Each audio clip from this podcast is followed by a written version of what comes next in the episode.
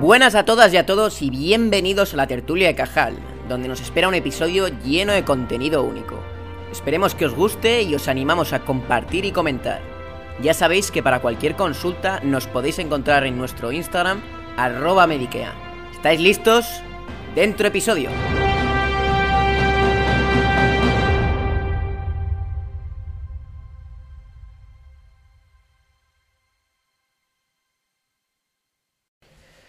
Hola a todos, bienvenidos a la tertulia de Cajal. Hoy tenemos un episodio increíble. Ya hemos grabado con eh, Rafa Pazos y Rafa Laguerras eh, en, su podcast en Petit Comité. Y hoy están aquí con nosotros para hablar de fisioterapia y de psicología.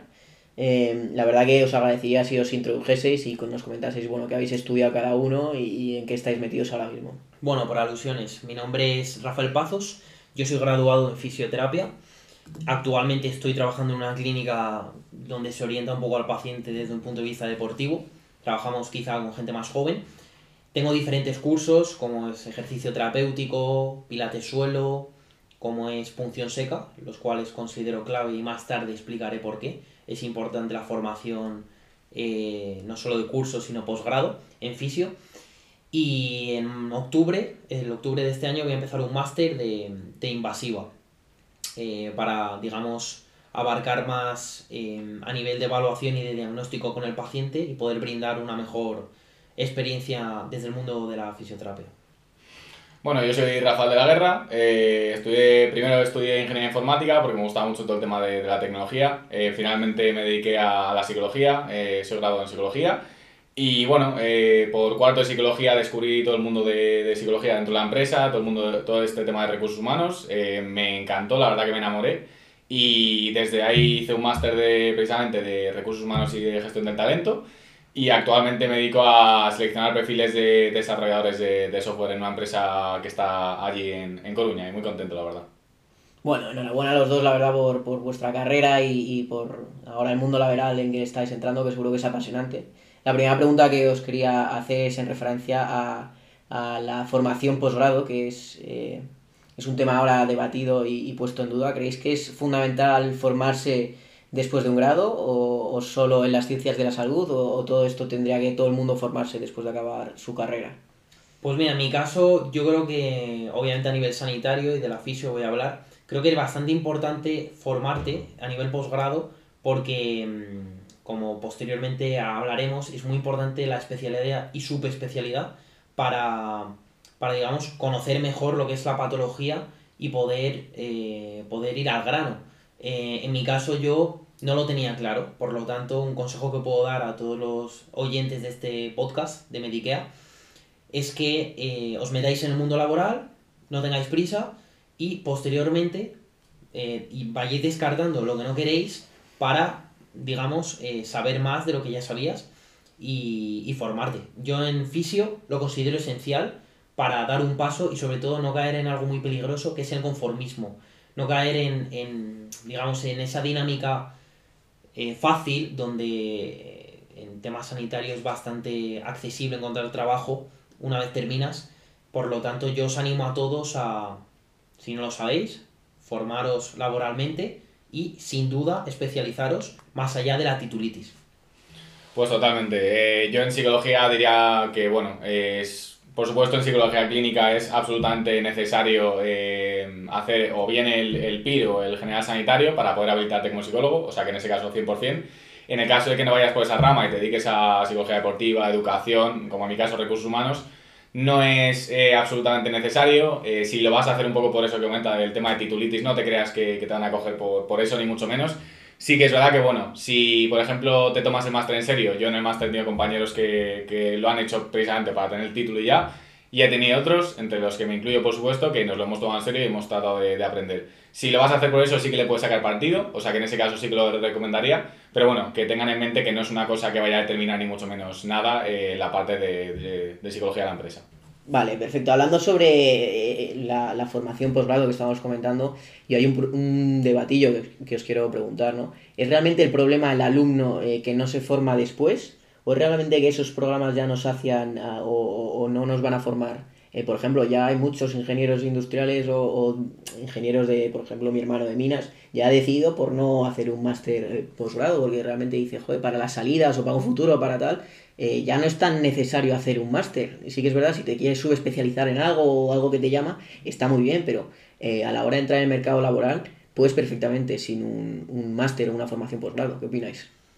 Yo voy a hablar del mundo de la fisioterapia, que al final es el que conozco. Em, desde mi punto de vista, y, y, vuelvo a hacer hincapié en lo que he dicho, es muy peligroso caer en el conformismo, porque es una rama donde es relativamente fácil encontrar trabajo y donde muchas veces no te planteas y de hecho nadie te garantiza que con un máster tú vayas a, a subir uno, dos o tres escalones, tanto a nivel salarial como en términos de, de, de conformismo contigo mismo, de sentir que depende de ti el trabajo. Sin embargo, yo creo que eh, es el, hecho de no garantizar que el máster te va a ofrecer un escalón. Por lo tanto, hoy en día hacer un máster supone una opción o una decisión más arriesgada porque todo el mundo tiene máster. Claro. Por lo tanto, va, va, a ser más importante el cómo te muevas tú o lo que puedas extrapolar más allá del máster y de los conocimientos, el cómo puedas rendir, por ejemplo, en la empresa de prácticas del máster o en la clínica, como es mi caso, que los conocimientos en sí que ya dan por hechos que van a vas a salir con ellos. Hmm. Bueno, yo igual voy a hablar de psicología, obviamente, tampoco sé en, otras carreras. En el caso de psicología es verdad que eh, hay un posgrado que tienes que hacer de manera obligatoria, sobre todo si quieres dedicarte a la parte clínica, pues, o sea, necesitas habilitarte para poder ejercer. Eh, tienes la vía del PIR, que es como el MIR para, dentro de la psicología, o el Máster General Sanitario.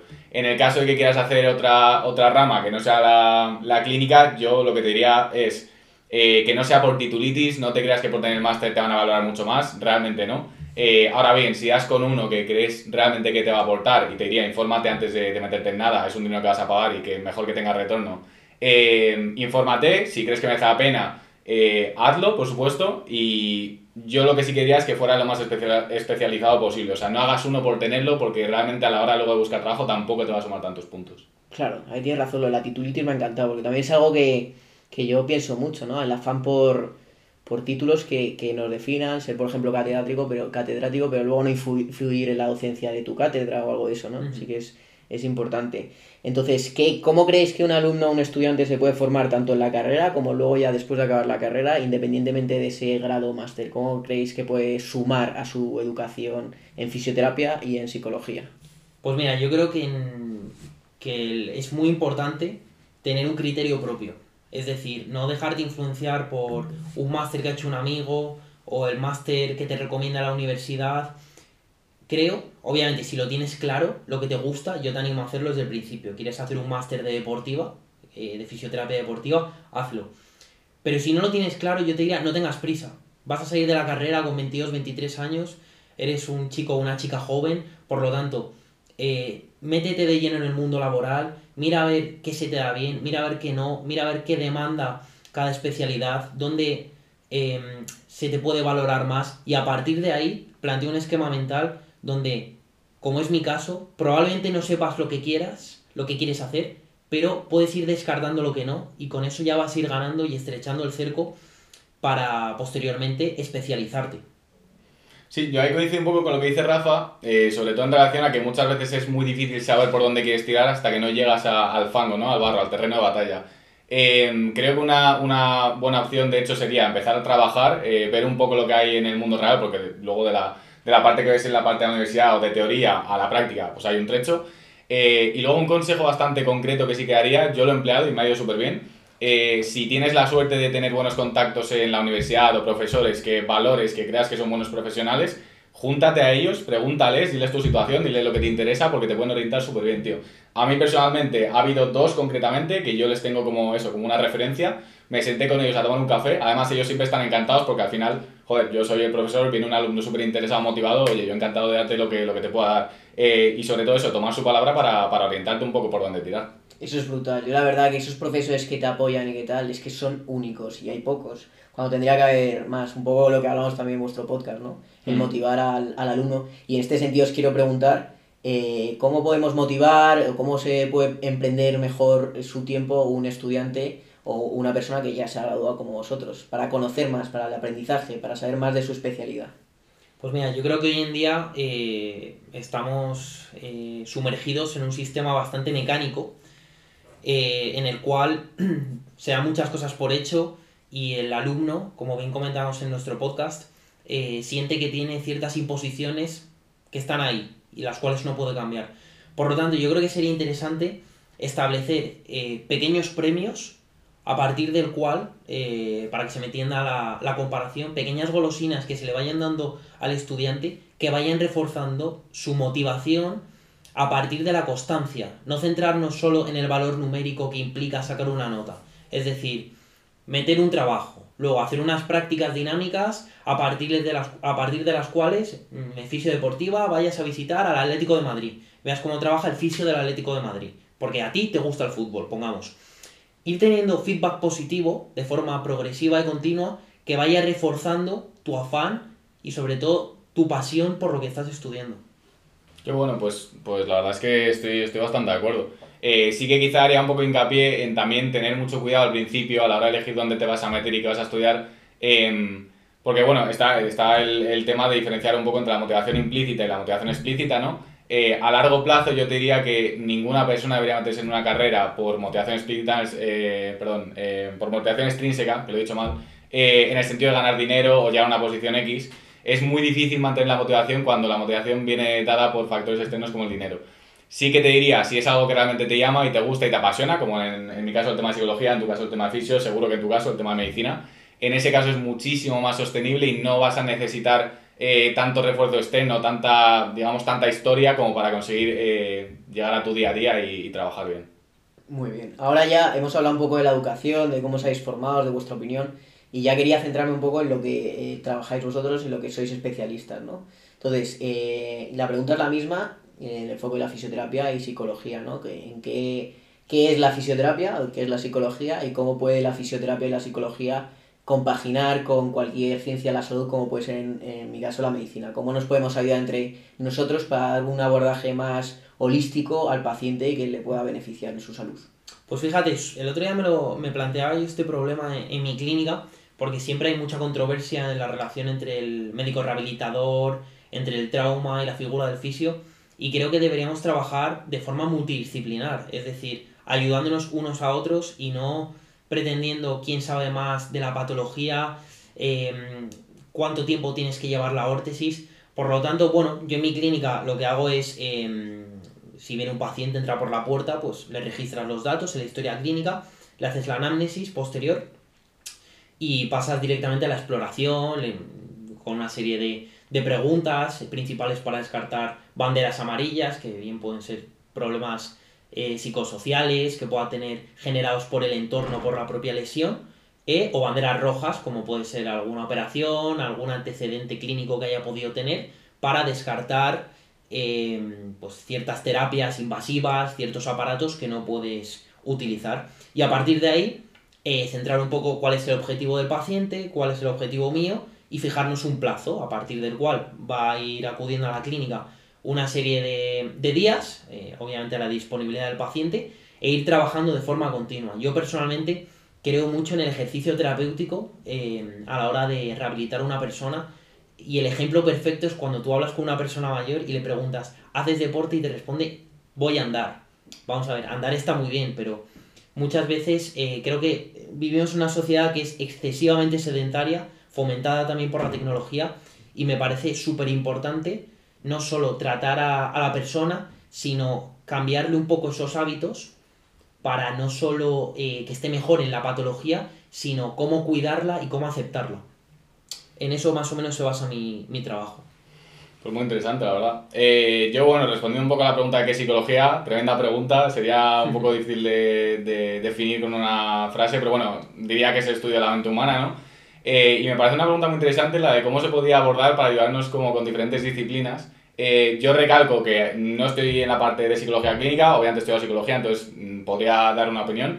Eh, y yo creo que básicamente giraría un poco en torno al hecho de que eh, entender eh, que muchas, en, en, este caso psicopatologías, pero probablemente también patologías a nivel más eh, físicas, ¿no? por así decirlo, el origen suele ser multifactorial en muchos casos. Entonces, claro, si entendemos que, que, el cuerpo humano, al final, la mente no es un módulo que está absolutamente separado de, de yo qué sé, del sistema digestivo, del sistema no sé qué, si lo, si lo pretendemos abordar de manera separada, como se hace ahora, no va a dar el mismo resultado que si se hace de manera holística, como dices tú. Si consiguiéramos eliminar, por ejemplo, la, este afán de competitividad que hay a veces, incluso como si fuera una enemistad entre la psicología y la psiquiatría, por ejemplo, que siempre hay como un choque ahí, eh, me parece que ayudaría bastante, por ejemplo. Eh, muchas veces se dice que los psiquiatras eh, tiran de una pastilla para cosas que no deberían, o que los psicólogos quizás no son capaces de tratar cosas que tienen un origen que no es, digamos, psicopatológico, que no viene de la mente. Eh, entonces, bueno, creo que eliminar esas barreras y tratar siempre de entender eh, al humano pues como, como, un todo, no como partes eh, diferenciadas. Entonces, una pregunta en referencia a lo que estás diciendo. ¿Creéis en la subespecialidad? En la subespecialidad de fisioterapia, en la subespecialidad de psicología. ¿Creéis que es una buena idea? En, en el sentido de especializarte en una cosa muy, muy concreta. Muy concreta. A ver, yo en la parte de psicología clínica creo que sí, sobre todo por el eh, en términos de complejidad. O sea, creo que hay, sería muy difícil tener personas eh, que tuvieran un entendimiento completo sobre muchos temas. O sea, creo que sí que es necesario dedicarle bastante tiempo y esfuerzo para ser muy bueno en algo concreto. Aún así, creo que si consiguiéramos lo que comentabas antes, integrar todas esas disciplinas, sería lo mejor. Claro a lo mejor, eh, yo no sé, lanzo ideas, a lo mejor disciplinas que abarquen dos modalidades, entonces haya, como se dice en medicina, ¿no? interconsultas entre neurología y cardiología, vete a saber, y, que haya gente que entienda un poco los dos conceptos. Pero sí que es verdad que eh, hasta cierto punto es necesario la subespecialización para, para conocer más y para investigar más sobre, sobre el tema. Eh, otra cosa que os quería preguntar es por qué es importante la, la investigación en, en las ciencias de la salud? porque debemos investigar para mejorar tratamientos o para la terapéutica? Bueno, añadir que en, la clínica donde yo trabajo, obviamente nos basamos en, el tratamiento a partir de la investigación, es decir, eh, de la evidencia más que de la investigación. Creo que es algo esencial, creo que es algo vital eh, para, formarnos y, y súper importante en la sanidad. Yo he estado de prácticas en hospitales donde han estado tratando problemas como es el ligamento de. problemas como es un E15, donde está tocado el ligamento lateral externo, con Ciriax. Eh, cuando Ciriax es una técnica mm, obsoleta. Entonces, claro, yo llegar ahí al hospital y tratar con Ciriax porque me dice la tutora, pues yo lo hago.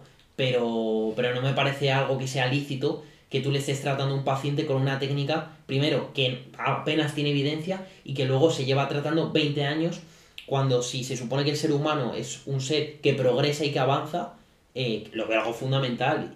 Y más allá, porque creo que detrás del tratamiento tú tienes algo muy importante llamado responsabilidad.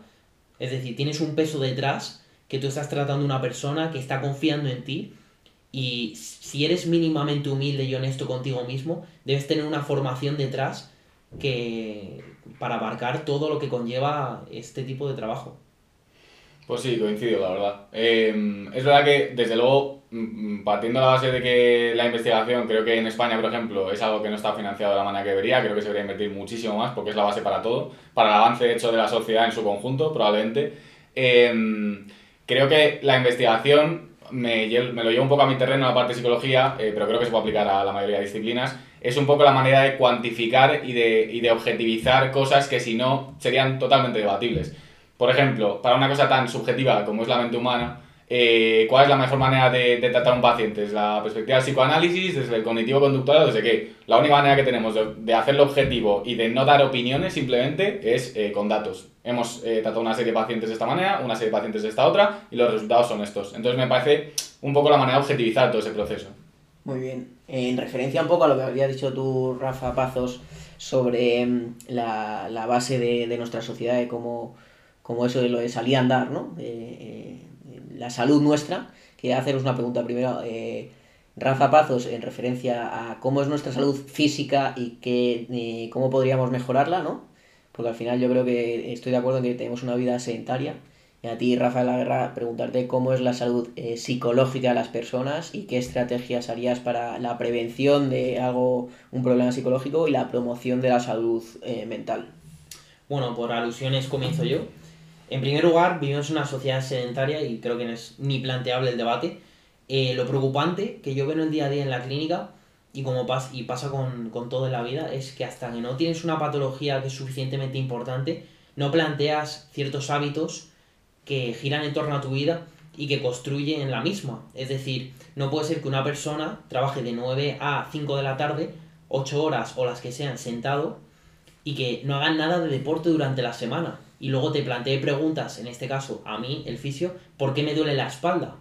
Es decir, no hace falta ser fisioterapeuta para saber que si tú estás 8 horas sentado en la silla y no haces nada de deporte, porque te da pereza, porque no tienes tiempo, sea la razón que sea, eh, te pueda doler la espalda. Entonces, em, vivimos en una sociedad excesivamente sedentaria donde creo que, em, que, la gente no tiene como prioridad cuidarse a sí mismos. Tiene otro tipo de prioridades que, que le acaban pasando factura al cuerpo.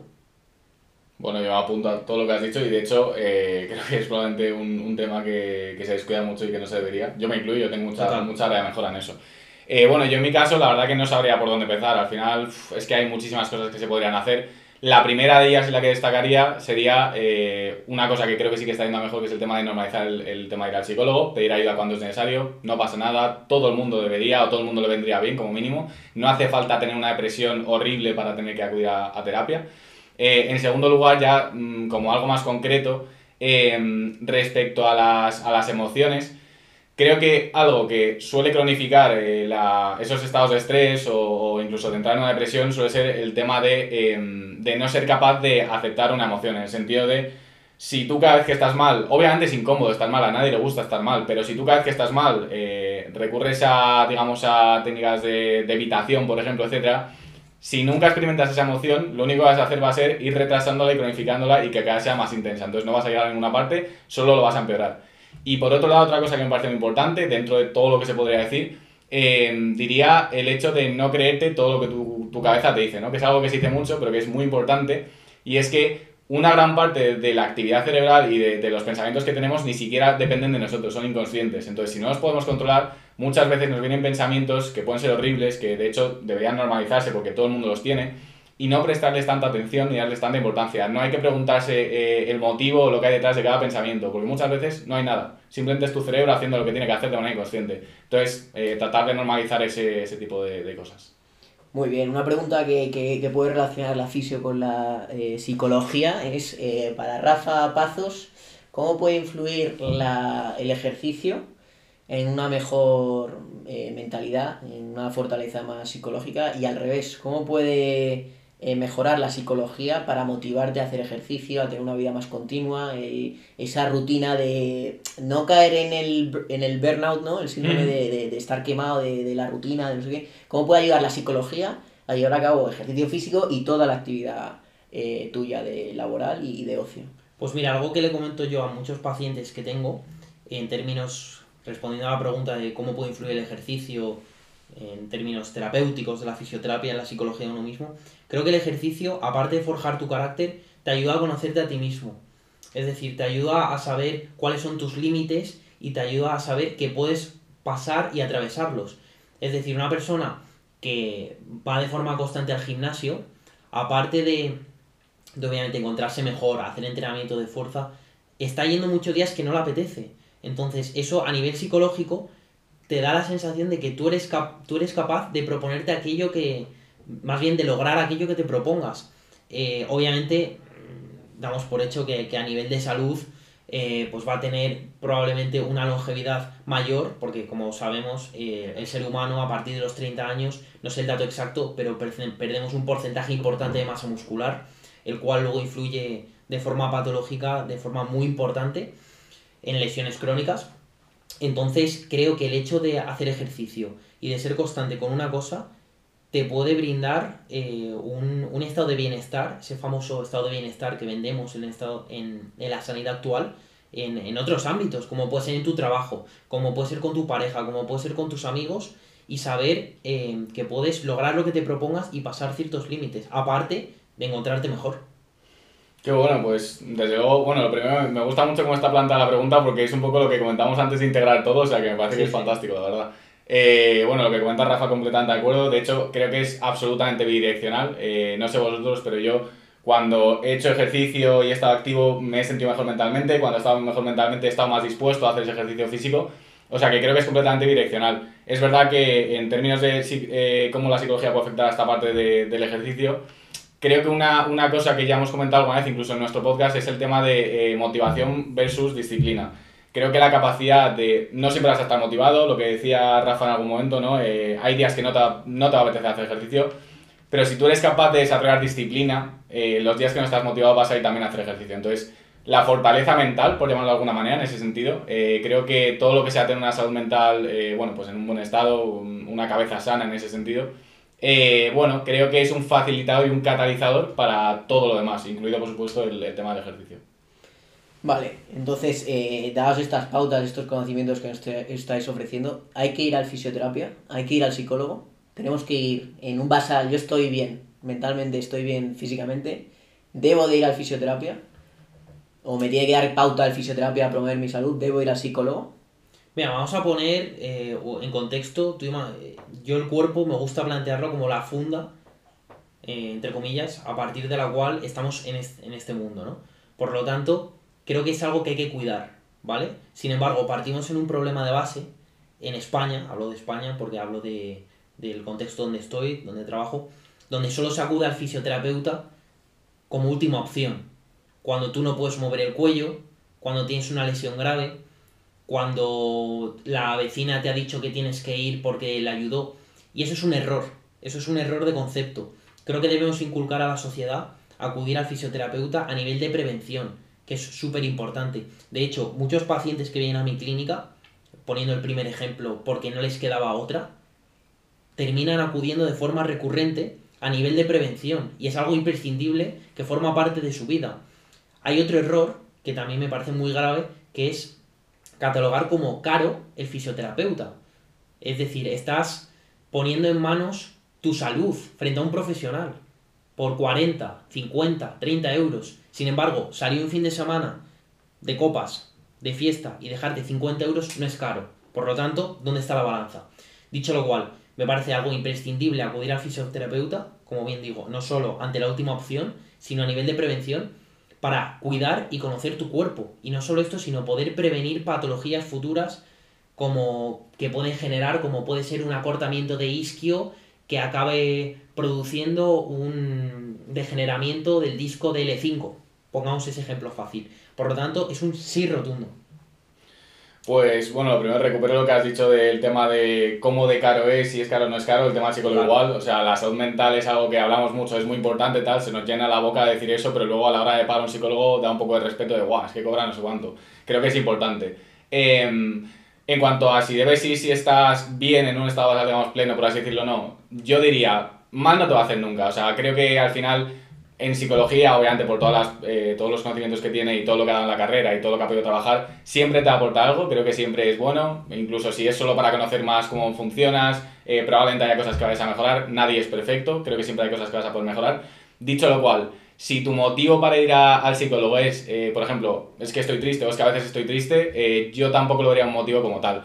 El psicólogo no te va a solucionar las cosas. El psicólogo lo que va a intentar es darte a ti las herramientas para que tú te puedas autogestionar en el futuro. Entonces, si la persona espera ir para que le den las cosas solucionadas y no está dispuesta, por ejemplo, a poner ese, ese esfuerzo porque hace falta, yo, hombre, que vaya, porque al final creo que el psicólogo es el que le va a hacer ver eso, pero creo que no es el motivo. También como criterio fundamental es, eh, número uno, ¿interfiere en tu vida diaria, en tu vida cotidiana de tal manera que te impide eh, funcionar de manera normal? Si ese es el caso, ya apunta que sí. Y segundo, eh, ¿has, ¿has, probado cosas y eres incapaz de gestionarlo por ti mismo?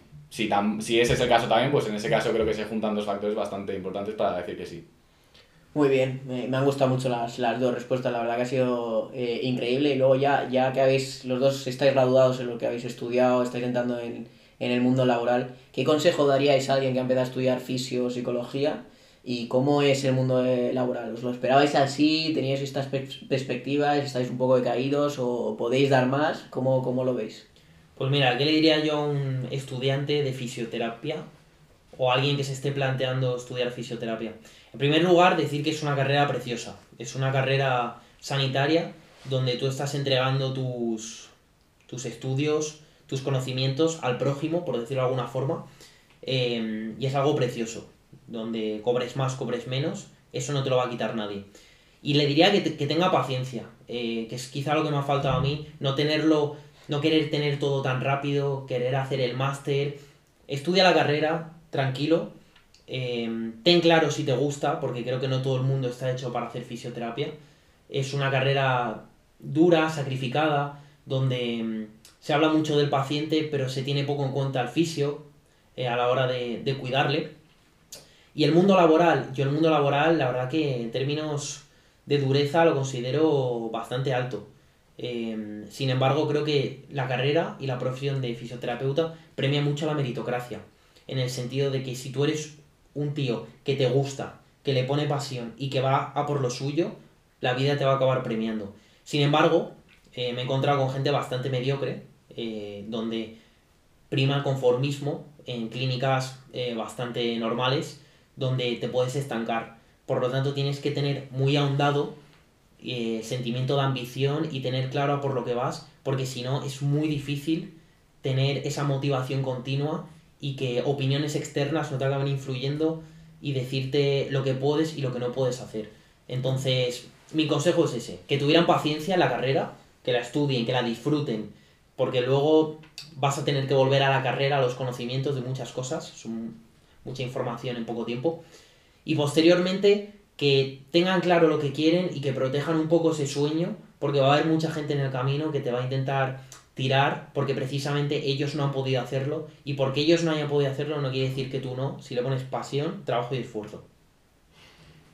Eh, bueno, respecto a psicología, yo lo primero que diría eh, es, es una carrera que es brutal, eh, o sea, disfrútala porque es, es maravillosa, es súper interesante, todo eso que te imaginas de, joder, entender la mente tiene que es una pasada, es una pasada y cuando ves toda la historia que hay detrás, cómo se ha ido descubriendo todo, cómo funciona todo, o sea, es acojonante y de verdad que, creo que no va a decepcionar a nadie que realmente le interese. Por otro lado, eh, creo que una cosa que es importante mencionar es, se tiende a decir que psicología es, y es verdad, y es una carrera que mucha gente que no sabe qué estudiar hace, porque bueno, eh, pues parece interesante, ¿no? Eh, cuando llegas a la carrera te das cuenta de que hay como dos grupos muy diferenciados, que son el tipo de gente que está porque, bueno, no sabía qué hacer y se nota, va a medio gas. Eh, mi, consejo número uno sería no vayas a medio gas. Si te gusta, eh, dalo todo, estudia. Porque sacar un 5 o un 6, yo voy a ser honesto, eh, no es difícil. Sacar un 5 o un 6, estudiando un poco lo vas a sacar. Pero es muy difícil sacar 9 y 10 en psicología. Entonces, si vas a ir a medio gas, no hagas psicología, haz otra cosa. Haz ADE o haz otra cosa que sea como más generalista o lo que sea. Si te gusta y si te apasiona, ve, pero ve al 100% porque lo vas a disfrutar.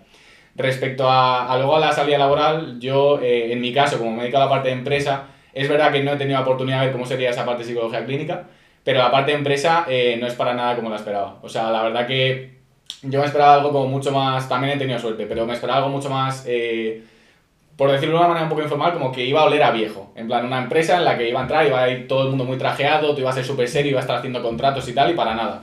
he tenido la suerte de llegar a una empresa que, por ejemplo, es full trabajo remoto, 100%, eh, es dentro del sector tecnológico que a mí me encanta, estoy aprendiendo muchísimo, eh, al final es muchísimo trato con, con, personas, porque yo por ejemplo me dedico a la parte de, de, selección, o sea que no es como lo esperaba, pero es mejor de lo que me esperaba. Eso está muy bien. ¿Es vocacional vuestras carreras? ¿Vosotros creéis? Sí, sin duda. Sin duda, ¿no? Sin ninguna duda. Yo o sea, un poco lo que dicen, el medio gas no vale. Al final hay que tirar un poco también de... Y en esos momentos de caída, ¿no? Que tirar un poco de, oye, esto es lo que quiero ser, de mayor quiero ser fisioterapeuta, quiero ser psicólogo. Eso es. Sí. Qué bueno. Luego os quería ya preguntar, cerrando, yo creo que queda un, un bonito podcast eh, eh, para hacer una introducción, ¿no? Porque esto da pie a muchos podcasts con vosotros hablando más profundo sobre fisioterapia o hablando más profundo sobre psicología. Dicho esto, me gustaría que hablaseis sobre vuestro proyecto en Petit Comité. ¿Cómo ha surgido? ¿Por qué ha surgido? Eh, ¿Por qué decidisteis? ¿Qué consejo daríais a esa gente que está pensando en hacer un podcast o en hacer cualquier proyecto? Eh, ¿Qué le diríais?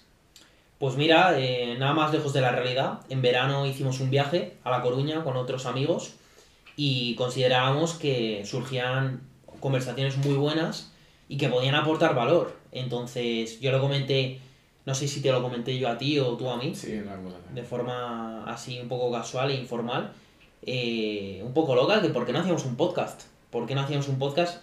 La verdad que cuando lo dijimos sonaba un poco loco, pero, pero yo creo que los dos nos caracteriza, tenemos un poco esa ilusión de ese niño de 5 años de, ¿por qué no? Que, me quiten lo bailado. Sí, sí, totalmente. Además, es un poco la idea como de, joder, tío, si, si yo creo, lo pensamos de verdad, nos sentamos, estamos hablando y decimos, si la gente, si aquí hubiera gente escuchando lo que estamos hablando, es que yo creo que estarían súper entretenidos. A mí personalmente me lo parecía, cuando estábamos con otros amigos pasaba, Y no sé, era una oportunidad un poco de, por un, por un lado, eh, dar, a, digamos, dar a conocer nuestras opiniones y que venga gente que igual tiene opiniones contrarias, hablar sobre temas, digamos, eh, controvertidos en, la- en su mayoría. Y luego también un poco de eh, estas opiniones que quizá están no mal vistas, pero quizá están... Con la boca pequeña. Eso es, con la- por eso se llama Petit Comité, un poco con la boca pequeña, pues tratar de dar voz a todas esas opiniones y de normalizarlas y de que haya un espacio seguro en la que la gente eh, se pueda expresar sin miedo a que vayan a tacharle de. Claro, eso está muy bien. Yo además a los oyentes les animo que escuchen vuestro podcast porque todo lo que me has estado pasando, Rafa, es eh, temas muy, pues eso, muy polémicos y hasta que cierto punto está muy bien escuchar ciertas opiniones y sin pelos en la lengua, hay que decir las cosas como son. eh, un poco lo que hablamos también en vuestro podcast, lo políticamente correcto está muy bien hasta que deja de estar bien, ¿no? Eso es. Eh, la realidad es otra y tenemos que enfrentarnos a ella, eh, salir de la línea de confort, eh, escuchar a otras personas y a, a raíz de eso construir eh, una idea o un proyecto totalmente distinto. Yo la verdad que muchísimas gracias de que estéis en, en mi podcast. Creo que para ser de los primeros podcasts seguro que ha quedado increíble. Os animo de verdad a, a venir otra vez y hablamos de, de otro tema totalmente distinto que, que veo que de la vida sabéis muchísimo, tenéis muchas opiniones que compartir y de verdad que muchísimas gracias por, por acudir a, a la tertulia de Cajal. Bueno, muchas gracias a ti, Diego. Eh, te devuelvo el balón a tu tejado. Eh, creo que la verdad, todo lo que haces, no solo el tema de Medicare, este podcast, creo que es, que es muy bueno porque cualquier chaval o cualquier, cualquier joven o el que sea que pueda escuchar esto, y como decimos nosotros en Petit Comité, no tienes por qué estar de acuerdo. Nosotros, si, y tú mismo, si ya al escuchar el podcast te planteas y te hace reflexionar y salir un poco de este Matrix que tanto hablamos, nosotros ya hemos ganado, por lo tanto te devuelvo el balón a tu tejado. Muchas gracias por invitarnos y, y enhorabuena por todo lo que estás haciendo. Sí, yo me sumo a las palabras de Rafa. Eh, lo primero que he estado, súper cómodo, he estado súper a gusto. O sea que además me parece que las preguntas han sido súper interesantes, la verdad. Sobre todo la manera como de, de hacerlo con fisio y psicología a la Sí. vez. Ha sido, ha sido muy guay. Y nada, pues eso, darte gracias por la invitación. eh, apoyar, por supuesto, el proyecto. Creo que tiene una pinta buenísima, sinceramente. Y también un poco porque todo lo que sea gente joven eh, emprendiendo, creando proyectos, lo valoro muchísimo. Creo que es algo que falta en España. O sea que toda la suerte del mundo, aunque no la necesitas. Y ya por el siguiente, por supuesto. Muchísimas gracias, de verdad, chicos. De verdad, insisto, muchísimas gracias por, por venir y, y dar vuestra opinión. Al oyente, animaros a escuchar el podcast de Petit Comité, que es, que es brutal. Ya seguiros en, en Instagram, ¿no? En petitcomité.podcast. Eso es. Eh, luego también seguirnos a nosotros en, en Meikea y dejarnos la opinión, que os ha parecido el podcast, duración, contenido. Y a raíz de esto vamos a ver si construimos un buen, un buen podcast. Así que hasta la próxima. Bueno, a ver si sale. Gracias por escuchar La Tertulia de Cajal, un podcast de Meikea. Puedes encontrar nuestra plataforma en Instagram, YouTube, la app de Pulse Life y en los enlaces de la descripción. Si te gusta nuestro podcast, puedes mostrar tu apoyo dejando 5 estrellas. Muchas gracias y nos vemos en el próximo episodio.